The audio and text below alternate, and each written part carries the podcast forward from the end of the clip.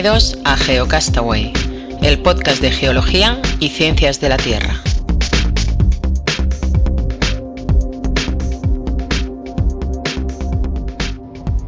Hola, bienvenidos a GeoCastaway, episodio número 4. ¿Qué tal, Oscar?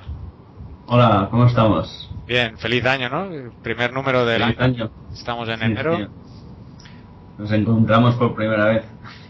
Sí, sí, sí. En diciembre grabamos juntos y, y ahora otra vez de vuelta al Skype a ver cómo, cómo se nos va a escuchar. Espero que Exacto. mejor. Ya estamos grabando con un programita que me he encontrado desde el Skype, a ver si no me tienes que enviar nada desde la Audacity. Vale, vale. A ver qué tal sale todo esto. Qué bien. Bueno, novedades, ¿no? Este mes ya yo ya tenía ganas de grabar porque hace días que ocurrió el gran terremoto gran terremoto. en Haití Sí. de, de 7 y que fue, bueno, yo que tengo el Twitter o nosotros que tenemos el Twitter en Geocastaway fue como narrado en directo y bueno, estuvo estuvo interesante seguir toda la evolución del sismo, ¿no? Ha ido evolucionando todo, ¿no? sí, aunque desgraciadamente pues sí ha habido muchas víctimas, pero Sí, sí, tenemos que lamentar que ha habido muchas víctimas. En fin, pero bueno, ese va a ser el tema central hoy de nuestro podcast, así que lo, lo vamos a aparcar para, para más adelante, ¿no? Para el tema de hoy que va a ser monotemático. Y podríamos, bueno, ahí también he visto que hay algunas conferencias de software libre en Barcelona precisamente. Sí, tenemos la Free Open Source for Geomatic Conference que hace la gente de OSGeo, que hay una comunidad que es hispanohablante, o sea que entiendo que a mucha gente que nos escucha le, le puede interesar. Y bueno, son una gente que tiene un objetivo que es apoyar al software libre de, de temática, temática geoespacial y, y que sea relacionado con el código abierto. Y son una gente muy interesante. Yo lo- he coincidido con ellos dos veces eh, en unas jornadas de SIG libre. Son los de. Ah, sí, Sí, sí. exacto. Pero esta gente no son solo GeoBasic, sino que es una fundación que apoyan a, a muchos proyectos de SIG libre. Hay, ostras, ahora no querría decirte mentiras, pero hay uno que es, ¿cómo se llama? Ah, no me acuerdo ahora. Bueno, hay uno que es de, de Brasil. Que es lo mismo del Latin Geo. No, no, no. Ese no lo conozco yo. Ah, te diría una mentira y no la quiero decir en antena. Me gusta decir esto de en antena. En antena. Pero tienen Así que- página web, ¿no? Se pueden pasar ahí Sí, los exacto. interesados. Si quieres un día, como es un tema que a mí me gusta, nos curramos un capítulo, hay un tema así hablando de, de SIG libre. Sí, Que- bueno, no hemos dicho, es sistemas de información geográfica. Sí, perdón, hemos ido muy... Eh, bueno, que da para mucho y sí tendríamos que hacer un tema de esto. Pues Y bueno, esta gente eh, eh, hacen estas jornadas en, en España y tiene en Barcelona concretamente, o sea, a mí me va a quedar muy cerquita. Y nada, que creemos que seguro que es muy interesante, así que os invitamos a que os intereséis. Vamos a colgar la- el link de la web en el, en el blog y, y que se pasen a ir ¿no? a los interesados a, a que vean de, de qué va el tema y si se quieren acercar, pues que vayan. Lo interesante es eso, que es software libre, gratuito y accesible a todo el mundo. Exacto. Muy bien. ¿Y qué más? de bueno, el ¿Qué ICOC, tenemos? el ICOC ha publicado unas, unas encuestas, o sacó unas encuestas que teóricamente las respondieron pues geólogos, en teoría. Y Geólogos colegiados, ¿no? Se supone. Sí, creo que estaba abierto a todo el mundo que A todo el mundo. a la página web, pero bueno, supongo que podríamos decir que la mayoría debían ser geólogos. Y hay algunas preguntas interesantes y, y respuestas más interesantes todavía. Por ejemplo, preguntaron qué opinaban sobre el cambio climático y hubo mil respuestas, que es bastante. Y pues la más votada fue que es un asunto que requiere más estudios y prudencia. El con el Esos que tiraban 42%. para- Para, para casa, ¿no? Para, deben ser geólogos en el ámbito de, del estudio del cambio climático. Claro, debían estar. Como hay tantas subvenciones y proyectos Deben de estar eso, barriendo para casa. todavía se requiere más. Pues esa fue Bueno, la pero- más, Pero seguro que es necesario que se hagan más estudios. Porque la siguiente, más votada, con el 24%, fue que es una amenaza grave para la humanidad. Le sigue el cambio climático no existe, con un 17%, que es, es a destacar. Y la última fue si no hacemos algo pronto nuestros nietos lo pagarán, con el 15%. Entonces, que bueno, que hay un 17% de esta gente que votó que dice que el cambio climático no existe, lo cual, bueno, es interesante. Por ahí yo... Es matizable, ¿no? De, de, de, la pregunta en sí, ¿no? De el cambio climático no existe. Sí, yo he visto un documental, no sé si te ha llegado ahí, que es La gran mentira del cambio climático, que enfoca no me que el cambio climático, o sea, que si hay un... está habiendo un cambio en el, en el patrón climático de la Tierra, pero que el hombre no tiene una causa tan directa. Sí, o tan directa, ¿no? Que, y, que yo que se dice que un volcán tira más CO2 que no sé cuántos mil coches. Ajá, por ejemplo. Y... Sí, no sé. Yo en este sentido, por eso te, te, decía, depende de cómo esté dicha la frase, porque el cambio climático no existe, yo nunca diría eso, ¿no? Sí que existe, pero ¿ha existido antes? También Claro, diría que sí. Que, el problema que es nunca que- ha dejado de existir, ¿no? Que no es una cosa nueva. Si la dinámica natural de la Tierra ya está provocando estos, clim estes- estos cambios, o realmente el hombre eh, tiene una huella importante, ¿no? Ah, Pero- lo que está claro es que el hombre ha incidido, eso desde mi punto de vista, claro. ¿En qué medida, no? Es lo que yo, haciendo abogado del diablo, es lo que discute ese documental. En fin. ¿Qué Vale. más preguntas? ¿Cómo crees que actualmente está el paro entre los geólogos? Muy mal. Bueno, lo- yo estoy de trabajo y tú estás en el paro. Sí, o sea que 50%. estamos al 50%, o sea que diríamos que está en medio la cosa, ¿no? Nosotros Pues estamos ¿Qué en medio esto? y los que han respondido dicen que en, en un 36% está muy alto el paro entre los geólogos, 27% alto, medio 18%, bajo 9% y muy bajo el 7%. O sea que bueno. Sí, muy bajo, es extraño. Yo que lo estoy viviendo aquí, acá en España, pues se nota la diferencia de hace tres años o cuatro años que ibas por ahí a algún curso que hacían de geología y tal. A mí siempre me, me ha gustado ir a cursos y te encontrabas a la gente y hablabas y todo el mundo estaba currando. Y ahora mismo vas a cursos y muchos te dicen, no, vengo al curso porque estoy en el paro. Sí. O sea que en, es- en ese sentido se ha notado bastante. Bueno, muchos geólogos estaban trabajando en la construcción, ¿no? En geotecnia, sí. en en geotecnia, análisis de suelos y claro, al bajar el boom inmobiliario, pues sí nos hemos visto afectados directamente.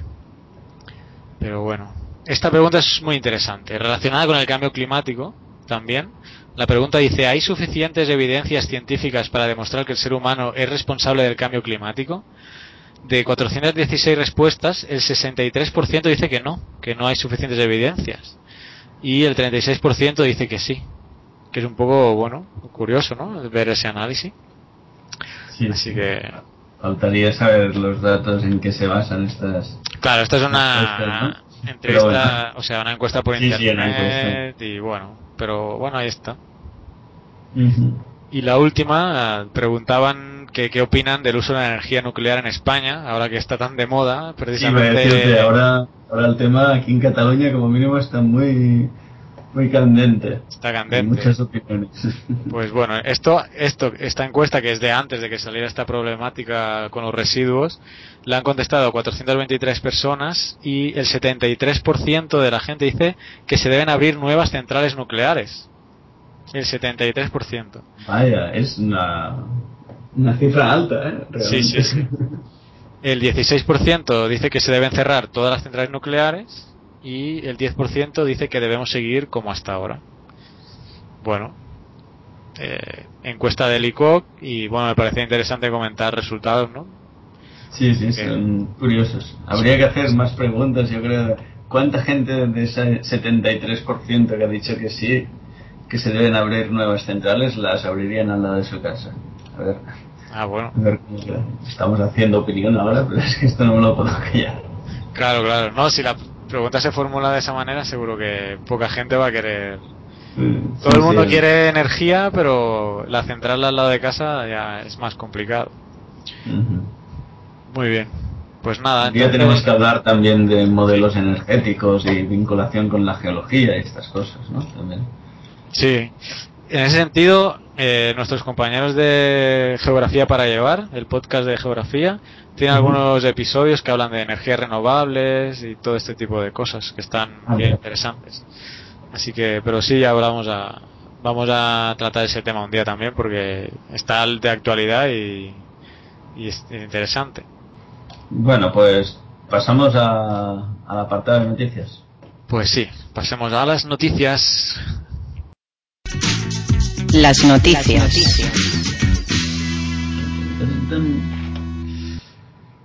Tú mismo. Empiezo yo mismo, ¿no? Sí. Pues la noticia que nos ha llamado la atención en este episodio ha sido que el Mediterráneo se llenó en menos de dos años. Cosa que parece En menos de una- dos años. Joder. una rapidez impresionante. A Tú mí, ya- eh, pensado en tiempos geológicos, parece como un segundo eso. Sí, no, sí. no más. A ver, y- a ver la noticia, ¿cómo, se- ¿qué más cuenta? Pues explica que al quedar aislado de los océanos durante un largo periodo de tiempo, debido al actual levantamiento tectónico del estrecho de Gibraltar, se, se provocó ese llenado, ¿no? Entonces, cuando las aguas del Atlántico encontraron un nuevo camino a través del estrecho, es decir, después de estar un poco alto, bajó, entró, entró el agua y llenaron el Mediterráneo con la mayor y más brusca inundación que se ha conocido nunca en la Tierra. Anda. O eso se cree, ¿no? Y entonces la cuenca mediterránea, entonces un enorme desierto de unos 1500 a unos 1500 metros de profundidad, tardó en llenarse de unos meses a dos años, según lo que explican unos investigadores del CSIC, que para quien no lo sepa es el Consejo Superior de Investigaciones Científicas. Y lo que cabe resaltar es que hasta ahora se pensaba que este mar eh, en medio de tierras había tardado en llenarse de 10 a 10.000 años. O sea que, que eso en geología sería un tiempo normal. bueno, no digo normal, pero al que estamos más habituados, ¿no? Pero Sí, hablar sí. de un periodo de dos años como máximo es hablar de un episodio muy, muy puntual y muy... Sí, sí, Muy muy, interes- tremendo, ¿no? muy interesante. Sí. No, no sabía, o sea, que el mar se quedó como un lago, ¿no? Por el estrecho de Gibraltar. Y ahí se se debió ir secando, entiendo, con la Exacto. evaporación. Sí, ¿no? Y hubo creo- un mo- momento que se volvió a conectar. Exacto, y entró todo. Si no me acuerdo mal, había la crisis del Mesisiense, ¿no? Ahora no me acuerdo, que es cuando se habían eh, formado muchas evaporitas en el mar Mediterráneo. Pero bueno, sí, la, la época eso lo tendremos que sí sabía que estaba llena de, de vaporitos, de vaporitas en el fondo del Mediterráneo, precisamente por la, toda esa evaporación que hubo al, quedarse estancado, ¿no? El, el mar Mediterráneo como un gran lago. Bien, bien. Pues yo tengo otra noticia que habla de que la acidificación de los océanos, siguiendo con los mares y los océanos, pues ha aumentado un 30% eh, en los últimos 250 años.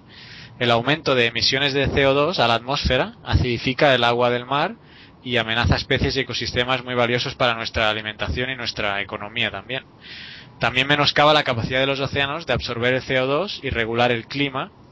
Entonces, eh, también se indica en, en el documento que anteriores episodios de acidificación oceánica estuvieron vinculados con la extinción masiva de algunas especies y es razonable suponer que este episodio podía tener las mismas consecuencias que o sea el actual Eh, no caben muchas dudas de los enormes cambios que experimentan actualmente los océanos y que estos tendrán impactos para muchas vidas humanas en las generaciones actuales y futuras a menos que se pase a la acción de forma rápida y determinada eh, habla el artículo Aproximadamente la mitad de la productividad del planeta se debe a los océanos. La humanidad la aprovecha directamente a través de las pesquerías eh, y de peces y mariscos, ¿no? de la pesca. Entonces el océano absorbe también el 25% del dióxido de carbono que emitimos cada año y produce la mitad del oxígeno que respiramos. La acidez oceánica se ha incrementado en un 30%, que es el titular de la noticia, desde el inicio de la industrialización hace 250 años. Si los niveles de CO2 en la atmósfera siguen subiendo, la acidez del mar puede aumentar en un 120% de aquí al 2060. O sea, que es decir, que es un incremento mayor que el experimentado en los últimos 21 millones de años, según el estudio. Destacable, ¿no? En 2100 dice el estudio que el 70% de los corales de agua fría pueden verse expuestos a aguas corrosivas. Pues Seguro que tiene unos efectos devastadores sobre el coral, ¿no? Más evidencias del cambio climático, ¿no? Que, bueno, mm. que veíamos antes en, en, las encuestas que, que no hay evidencias científicas suficientes, según el 63% de los que respondieron. Pero bueno, aquí hay uno, ¿no? Por ejemplo. Muy bien, pues pasamos al meollo del episodio de hoy. El terremoto de Haití. Bueno, hablamos un poco de Haití y del terremoto también, ¿no? Aprovecharemos un poco para conocer todo. Vamos a introducirlo. Pues pongo la intro y, y vamos a hablar. Adelante, pues. Vamos. El tema de hoy. Pues nada, vamos a hablar del terremoto de Haití que tan de, tanta devastación ha producido y, y quizá antes de, está, de actualidad además se ha hecho una gala benéfica en Estados Unidos con actores y bueno ya aquí hasta lo han puesto en, en la tele en el canal local de aquí o sea que no entiendo yo pero bueno y, también han, abierto muchas cuentas corrientes eh, incluso por aquí en España han enseñado que los Ángeles Lakers han donado no sé cuántos millones también o mil dólares, eh, miles de dólares, no sé si han llegado a millones. Sí, quizás sí, es, tiene mucho dinero. Con eso yo he también oído noticias de que se está enviando más dinero del que Haití como Estado puede coordinar. O sea, y también el tema de la atención a la emergencia y cooperación, bueno, ¿qué, vamos a contar? No? Pero hay que ir, pues bueno, con, con cuidado de a dónde se pone el dinero y que realmente llegue a quien tiene que llegar. Pero dejando eso de lado, quizá antes de entrar en las propias características sísmicas y geológicas, podríamos hablar un poco del contexto de haitiano. Sí, ¿no? De Haití. Haitiano, exacto. Pues bueno, Haití, ya imagino que todos sabrán que es una isla del Caribe, ¿no? Está muy cerquita de, de Cuba. Hace frontera con República Dominicana. Hace frontera con República Dominicana, correcto y también está cerquita de, de Jamaica. O sea que está, yo creo que todos situamos, y más con tantas imágenes, tenemos más o menos situado dónde está la isla, ¿no? Y, y como estamos en un podcast de geología, pues hablaremos un poco de cómo es la isla geológicamente, ¿no? Lo, lo que hemos encontrado por ahí por la red. Tampoco es que yo no tengo la suerte de haber estado en Haití. La suerte o la desgracia, porque Hombre, la desgracia de no haber estado en ese momento, pero creo que debe ser un país súper bonito de conocer. pues eso, es el más pobre de Latinoamérica, de hecho, ¿eh? Y Correcto, sí. Es el más pobre de Latinoamérica y el más deforestado. Más deforestado. Eh, uno de los más deforestados del mundo. Y, y, el segundo, creo que al menos a nivel latinoamericano, es El Salvador. O sea que. A ver si, a raíz de lo que comentes, recuerdo un geólogo que fue a Haití a hacer un mapa geológico y me, envió unas fotos y eh, a raíz de la deforestación y era espectacular ver cómo cuando llovía todos los sedimentos que se llevaba para el mar. A ver si la recupero un día y la cuelgo. De hecho, uno de los ejemplos que se ponen mucho es la frontera entre Haití y República Dominicana. Aparte de ser una línea en un mapa física, o sea, física, una línea, se dibuja también, Por, por la deforestación, o sea, es increíble. Si Sí, sí, sí, se ve en el Google Earth, por ejemplo, y está bien marcado. físicamente. Los cambios de, digamos, de política de conservación de suelos, en un país más o menos, pues se conservan y en el otro, para nada. Para nada. Bueno, pues volvamos un poco a lo que estábamos hablando, a la geología de la isla y, como decía, un poco lo que hemos encontrado por la red, pues habla de que la historia de la isla empieza en el periodo Jurásico, de la era Mesozoica, es decir, cuando estaban los dinosaurios por ahí. Y se caracteriza, se caracteriza por porque han sido unas islas que, así como Cuba, Jamaica y Puerto Rico, también les ha pasado lo mismo que a, a lo largo de su historia han tenido sucesivos hundimientos y levantamientos respecto al nivel del mar, ¿no? Y eso ha hecho que, que los sedimentos que la conforman pues tengan esa característica, ¿no? Y la última emergencia se produjo, se produjo en el periodo Mioceno superior. Entonces, esta isla, que lo, donde lo hemos encontrado hablan de la española, ¿no? entiendo que es cuando se descubrió. Sí, la isla de la española. nombre, ¿no? El nombre de la isla, la española. Mm, pertenece a la masa terrestre centroamericana antillana y que Schweber supone que se originó en el periodo pensilvático, ay, pensilvánico. Aunque las pruebas reales de que la isla perteneció a dicha masa datan del Jurásico, como se ha dicho antes. Mm, ¿Qué más podemos comentar de la isla?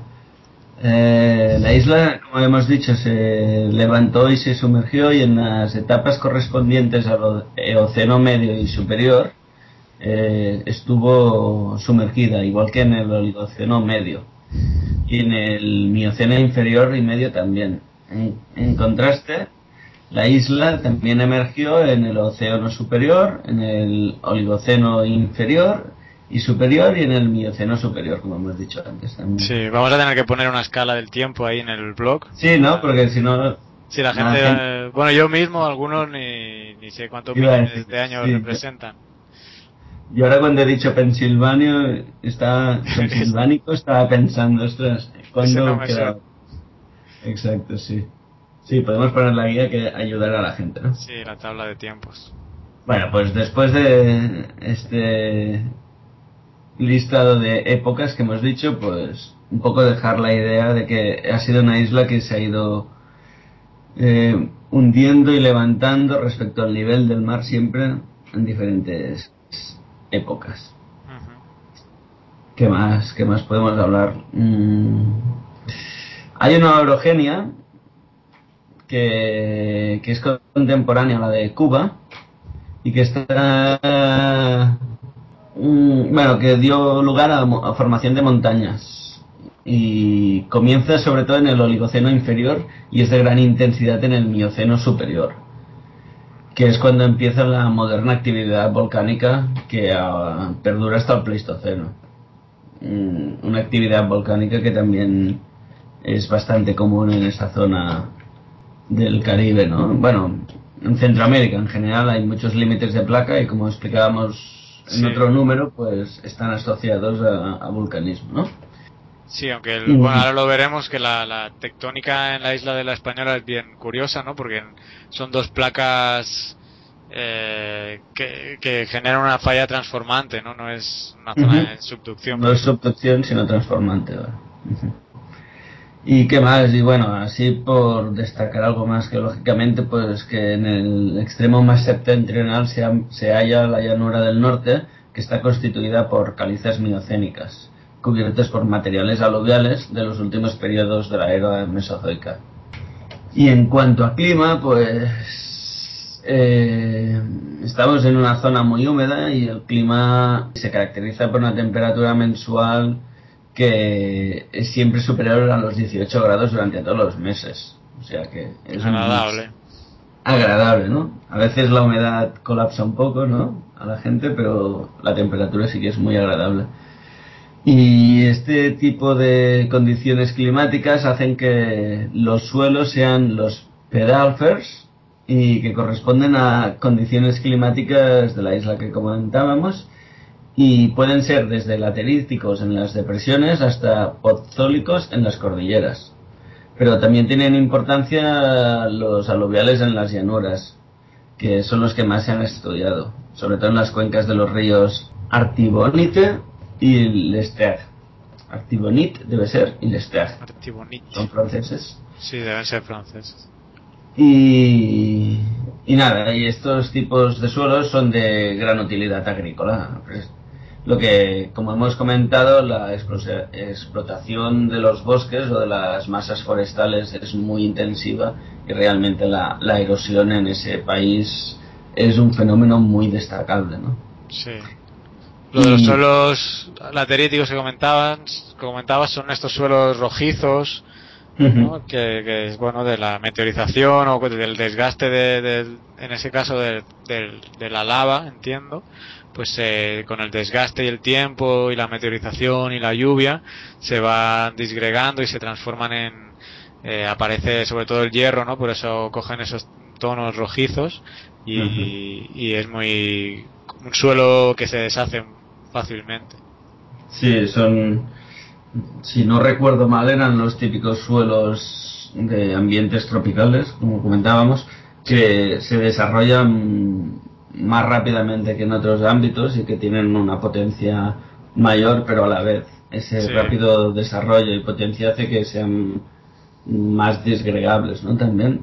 Y, y, esto, y eran se utilizaban como depósitos de hierro y aluminio. Si no acuerdo, no recuerdo mal, el aluminio se, se extraía de este tipo de suelos, ¿no? Sí, o sea, el propio clima los genera, ¿no? Con tanta lluvia y tanta humedad eh, facilita esa meteorización de, la roca. Y por último, así a nivel geológico general que hemos encontrado, pues a nivel de explotaciones hablan de que se extrae la bauxita, el cobre y también la sal para la exportación. Bueno, la bauxita es lo que el aluminio que decías, ¿no? Sí, exacto, es el, el resultado, bueno, eso, el aluminio. Ah, de la bauxita se hace el aluminio, vaya. Exacto. Y también habíamos encontrado artículos sobre hidrogeología, pero para no alargarlo más, pues, ya se hace pesado. Pasaremos a lo que hemos encontrado un poquito del terremoto, ¿no? sí, al propio terremoto que fue de, bueno, una magnitud 7, ¿no? En la escala de, de Richter que es alto, pero tampoco es de, de los más destructivos, ¿no? Claro. se puede encontrar. O sea, es bastante alto. El problema que es en el, en el tema de, bueno, magnitud y, intensidad, ya lo discutimos en episodios anteriores, pero aquí es, digamos, un valor objetivo de la, del nivel de energía liberada, ¿no? Estamos hablando de magnitud 7 en, en la escala de Richter. Más adelante ahora vamos a comentar la intensidad. El problema que, aun siendo una magnitud alta, pero razonablemente pues que en otros países como quizá Japón no hubiera causado esa devastación el problema fue su localización.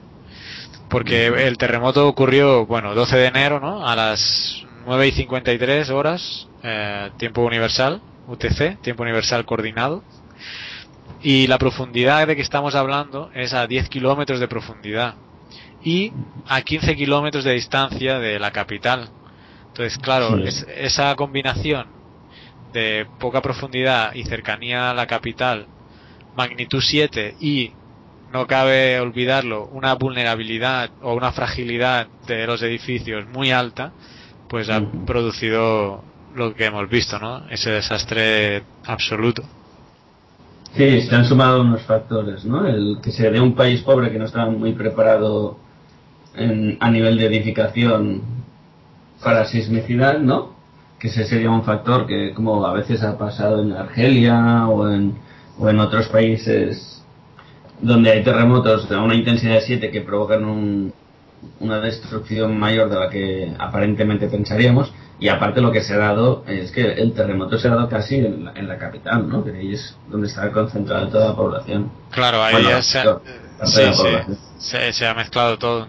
Sí, ya vamos a hacer algún episodio especial de la gestión del riesgo, pero quizá avanzando, el riesgo se compone de la amenaza por la vulnerabilidad. En este caso, la amenaza es el sismo, es la magnitud del sismo. Y la vulnerabilidad es la fragilidad de esa sociedad o de esa ciudad o de esos edificios, ¿no?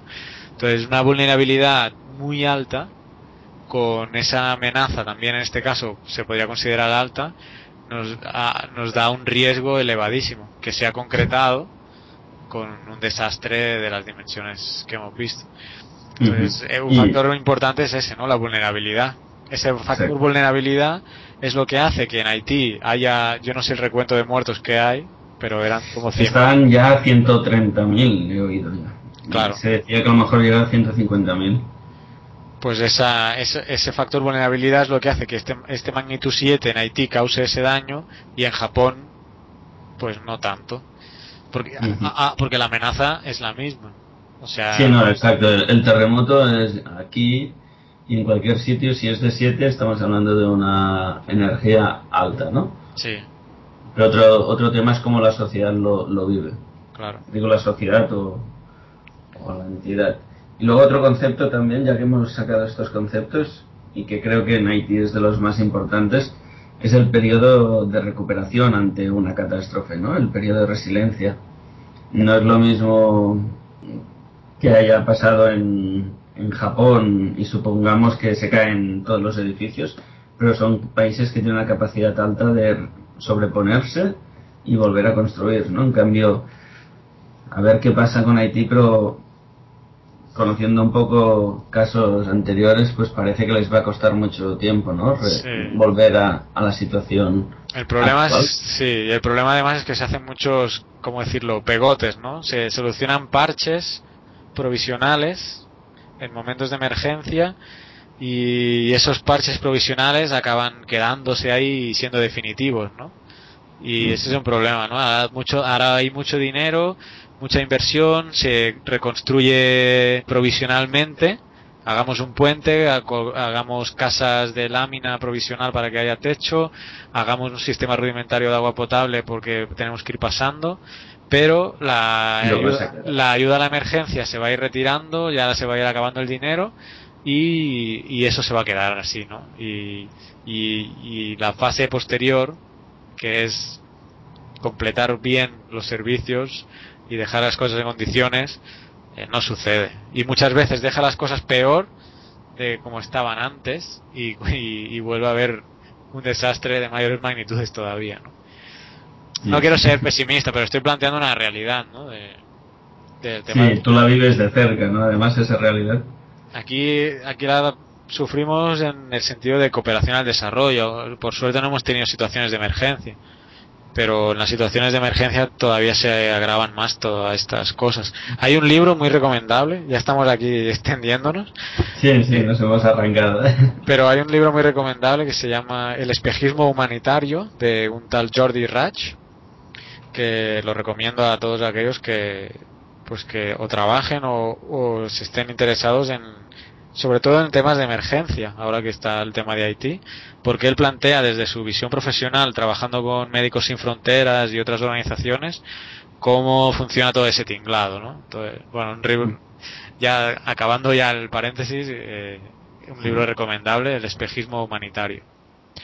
Pero bueno, regresemos al punto del terremoto. Vayamos a lo que nos habíamos comprometido a hablar. Sí, que si no nos alargamos aquí.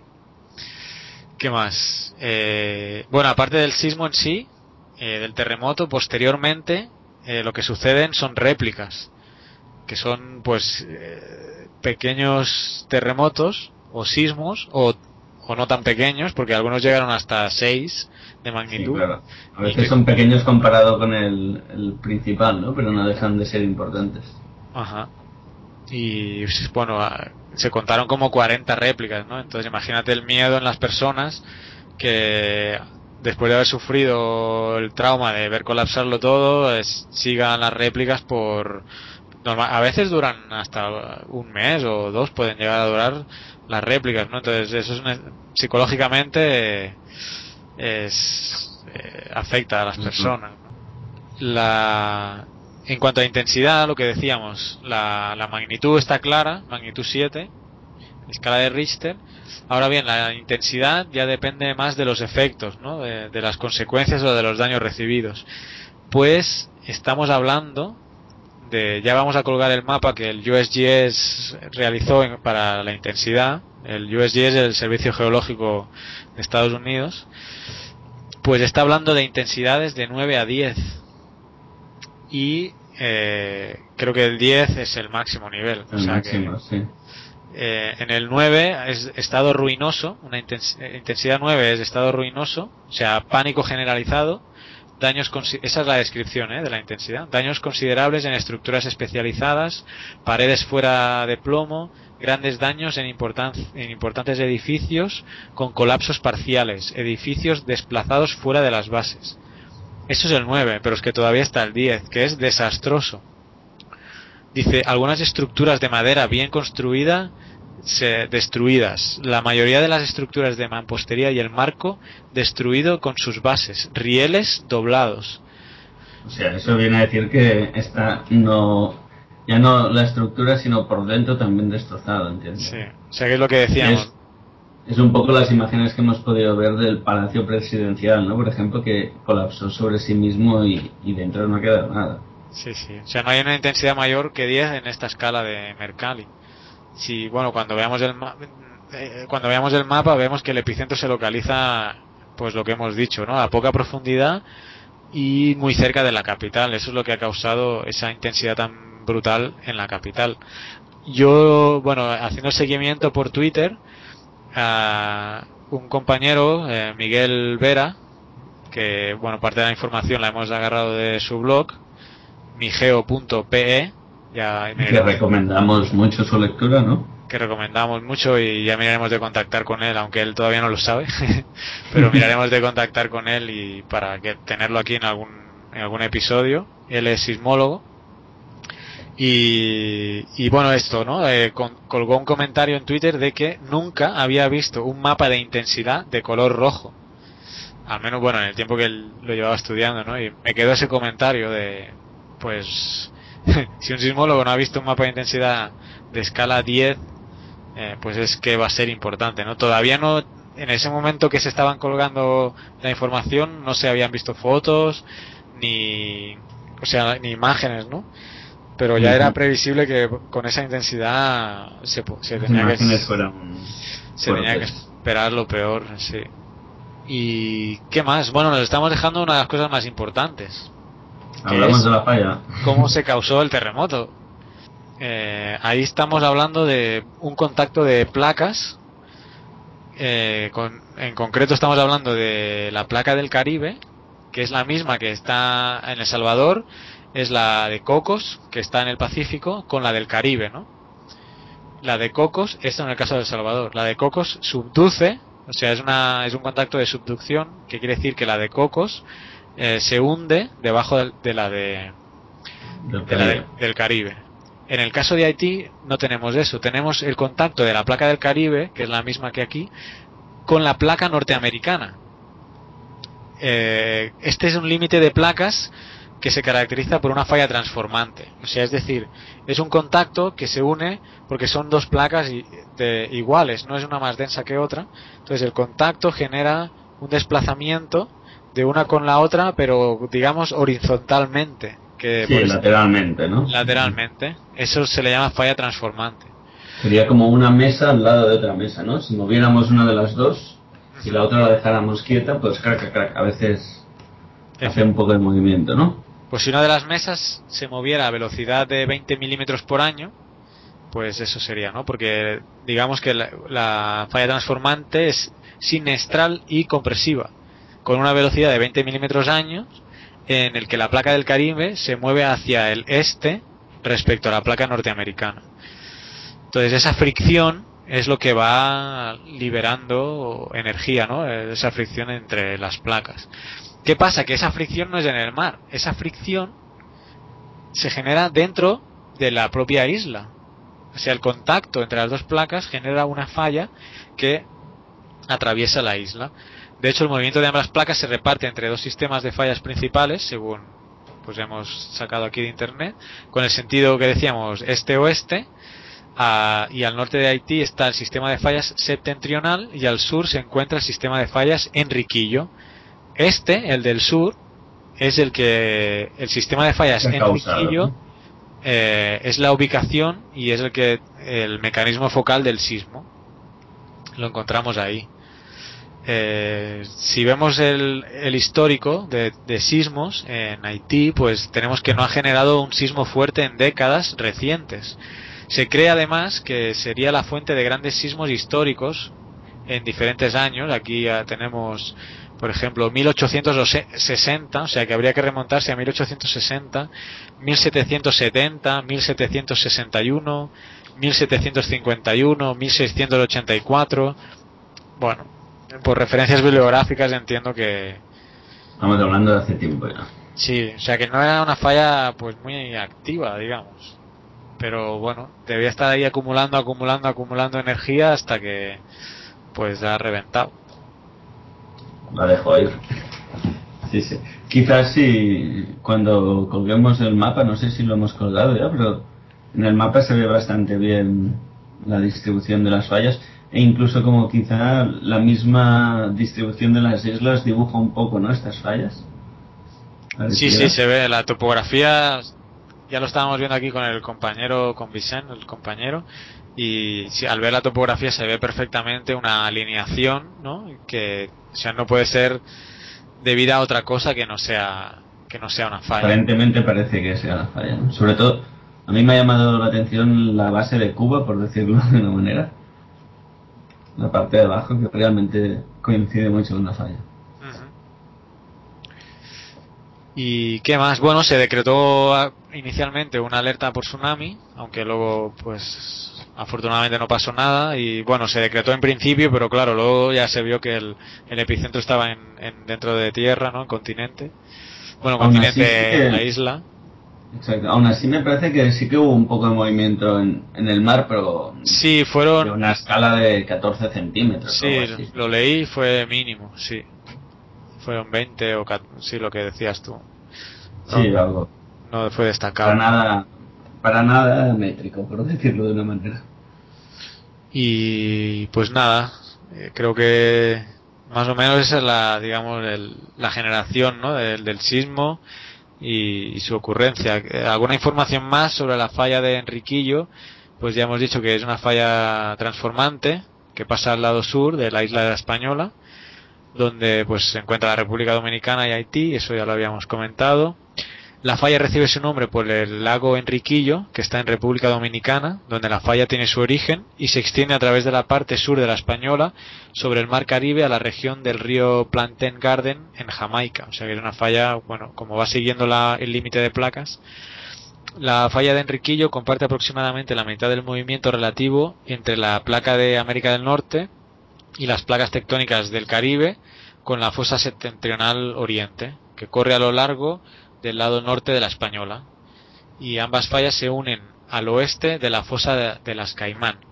Y ya hemos dicho que se mueve entre 20 milímetros al año y bueno, más o menos un milímetro al año aproximadamente. ¿no? Esa es la velocidad de, de esas placas.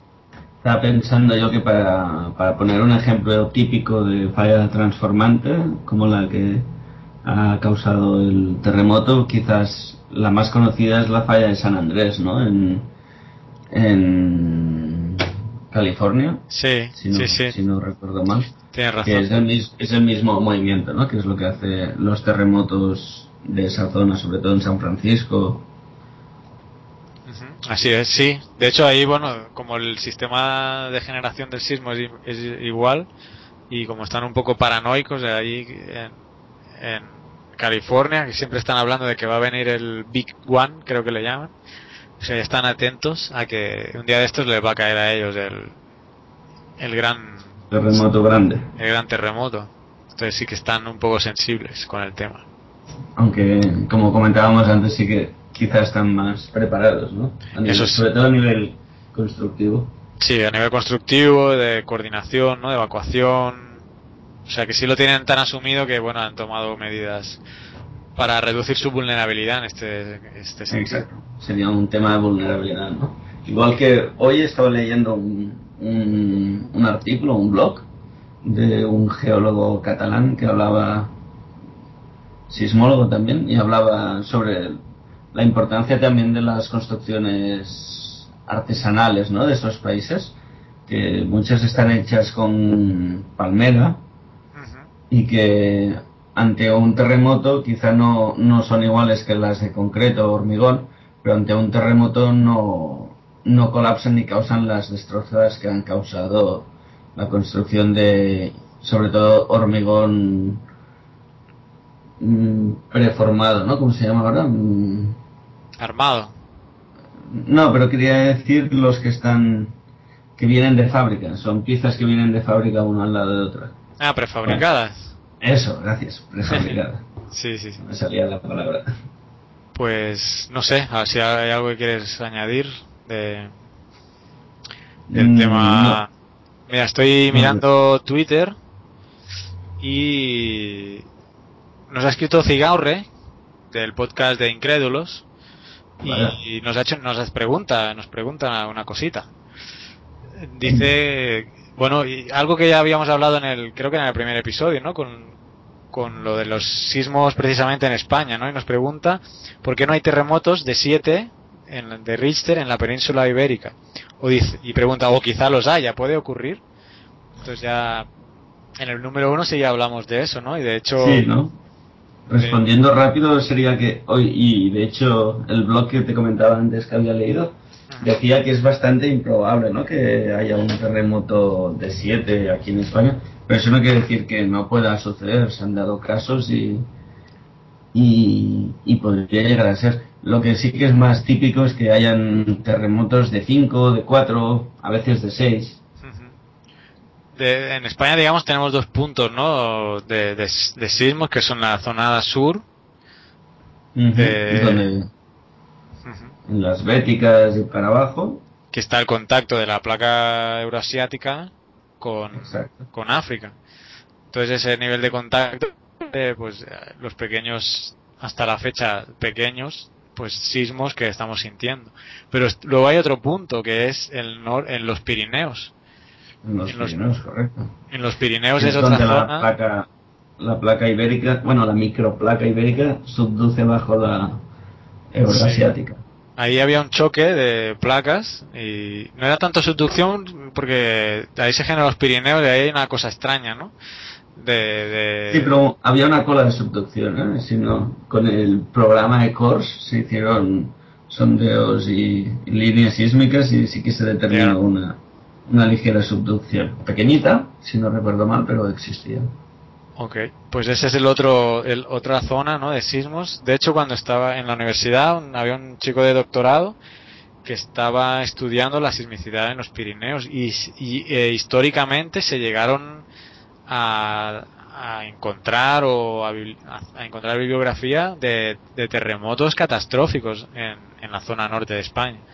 Entonces, la que la recurrencia de esos sismos en España sea muy baja eh, puede ser pero no, no se pueden descartar estoy intentando recordar un en el en la página del colegio de geólogos en el ICOC icog.es había un post de precisamente de eso de el título era se puede producir un terremoto en España de esas magnitudes y lo estoy intentando buscar pero no lo encuentro. Pero Cigaurre me comprometo a buscarte... Sí, voy a buscar ese post y, le voy a, voy a poner el link en la en, el blog. Así que, que lo lea a partir de ahí porque si ahora no, no lo encuentro. Pero vaya, resumiendo, sí se pueden producir terremotos, aunque la recurrencia es baja, ¿no? Baja. Así que, bueno, gracias Esteban por la participación. Seguirnos por la participación online y a ver si tenemos alguna otra eh, comentario aquí, veo que no.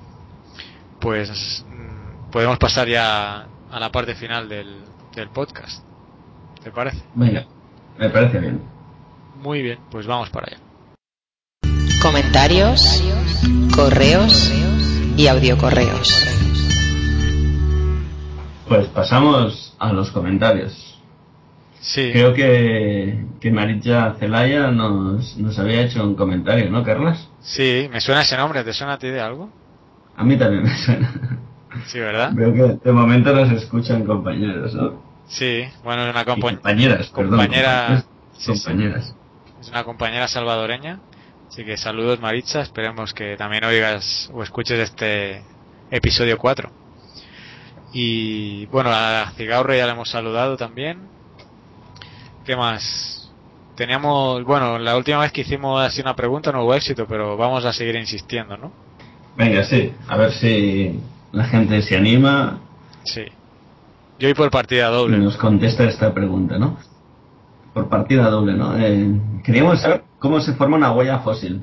Y, y si lo que vemos en el fósil es la huella o lo que queda por debajo, es decir, eh, el molde o la huella en sí. Interesante pregunta. pues venga chicos, animaos a escribir un mail en el blog, enviarnos un audio correo, que eso siempre motiva. Ahora os diremos los métodos de contacto. Pero antes, otra participación, aquí estamos poniendo deberes. Pues, y la segunda participación en la que os queremos hacer partícipes en el podcast es también que, bueno, estamos preparando uh, para siguientes episodios como un, un recopilatorio, vamos a hablar de películas que saquen el tema de la geología o que traten las ciencias de la Tierra en general, sí, o sea, no específicamente geología, pero bueno, que tengan relación, ¿no? Con la, con la Tierra o con la geología. Así que, bueno, esperamos que nos enviéis títulos de películas que hayáis visto para, para ir haciendo nosotros ahí la lista y comentarlas en, en un programa, en un episodio posterior y si las hemos visto, las podemos ver, pues decir qué tienen de verdad o qué tienen de mentira. Así que, bueno, os animamos a que respondáis, a que nos enviéis la respuesta a la pregunta que formulaba Oscar y, y también a esta a esta petición de películas geológicas. El listado geológico de películas. Muy bien, pues no sé. Si quieres, decir los métodos de contacto. A ver. ¿Estás seguro? No los quieres decir tú. seguro ah. que te los dices. No te has hecho Twitter, ¿verdad?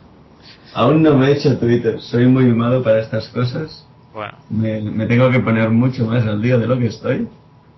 Pero bueno, con lo que te gustan los ordenadores y todas estas cosas. Sí, pero intento centrarme en pocas cosas, porque si amplío horizontes me vuelvo loco. Bueno, igualmente tienes uno, uno lo tienes, Geocastaway, ¿eh? Sí, Twitter, Geocastaway. Twitter.com, Geocastaway. Ahí vamos colgando, pues eso, noticias. Tenemos ahí el Google Reader y os vamos poniendo noticias geológicas, así para que las podáis ir siguiendo. El mail, este es fácil, Oscar geocastaway.gmail.com Muy bien. Y el blog, pues también es geocastaway.blogspot.com. Ay, arroba. No, arroba no. Blogspot, no es verdad. ¿Eh? Sí, sí, Blogspot. Sí, que sí, que es verdad que es blogspot.com. Muy bien. De nuestros amigos de Google que nos ayudan a poder colgar este tipo de cosas. Google, ya no se puede vivirse en Google. San, Google le dicen algunos. San Google. Perfecto. Pues muy bien, pues nada. Con esto y un bizcocho hasta febrero, ¿no? Hasta febrero, a ver si lo grabamos un poquito antes, ¿no, Carlos? Sí, a ver, vamos. Tenemos las agendas ocupadas, pero bueno, creo que estamos siguiendo, estamos siguiendo bien los ritmos. Venga, venga, a ver si. Muy bien, pues nos vemos todos en febrero. Muy bien, un saludo a todos, gracias por escucharnos y difundir la palabra geológica. Y criticarnos todo lo que queráis también. Sí, participad, enviadnos comentarios, mails, audiocorreos. Hasta la próxima. Adiós. Hasta la próxima. Geocastaway, el podcast de geología y ciencias de la Tierra.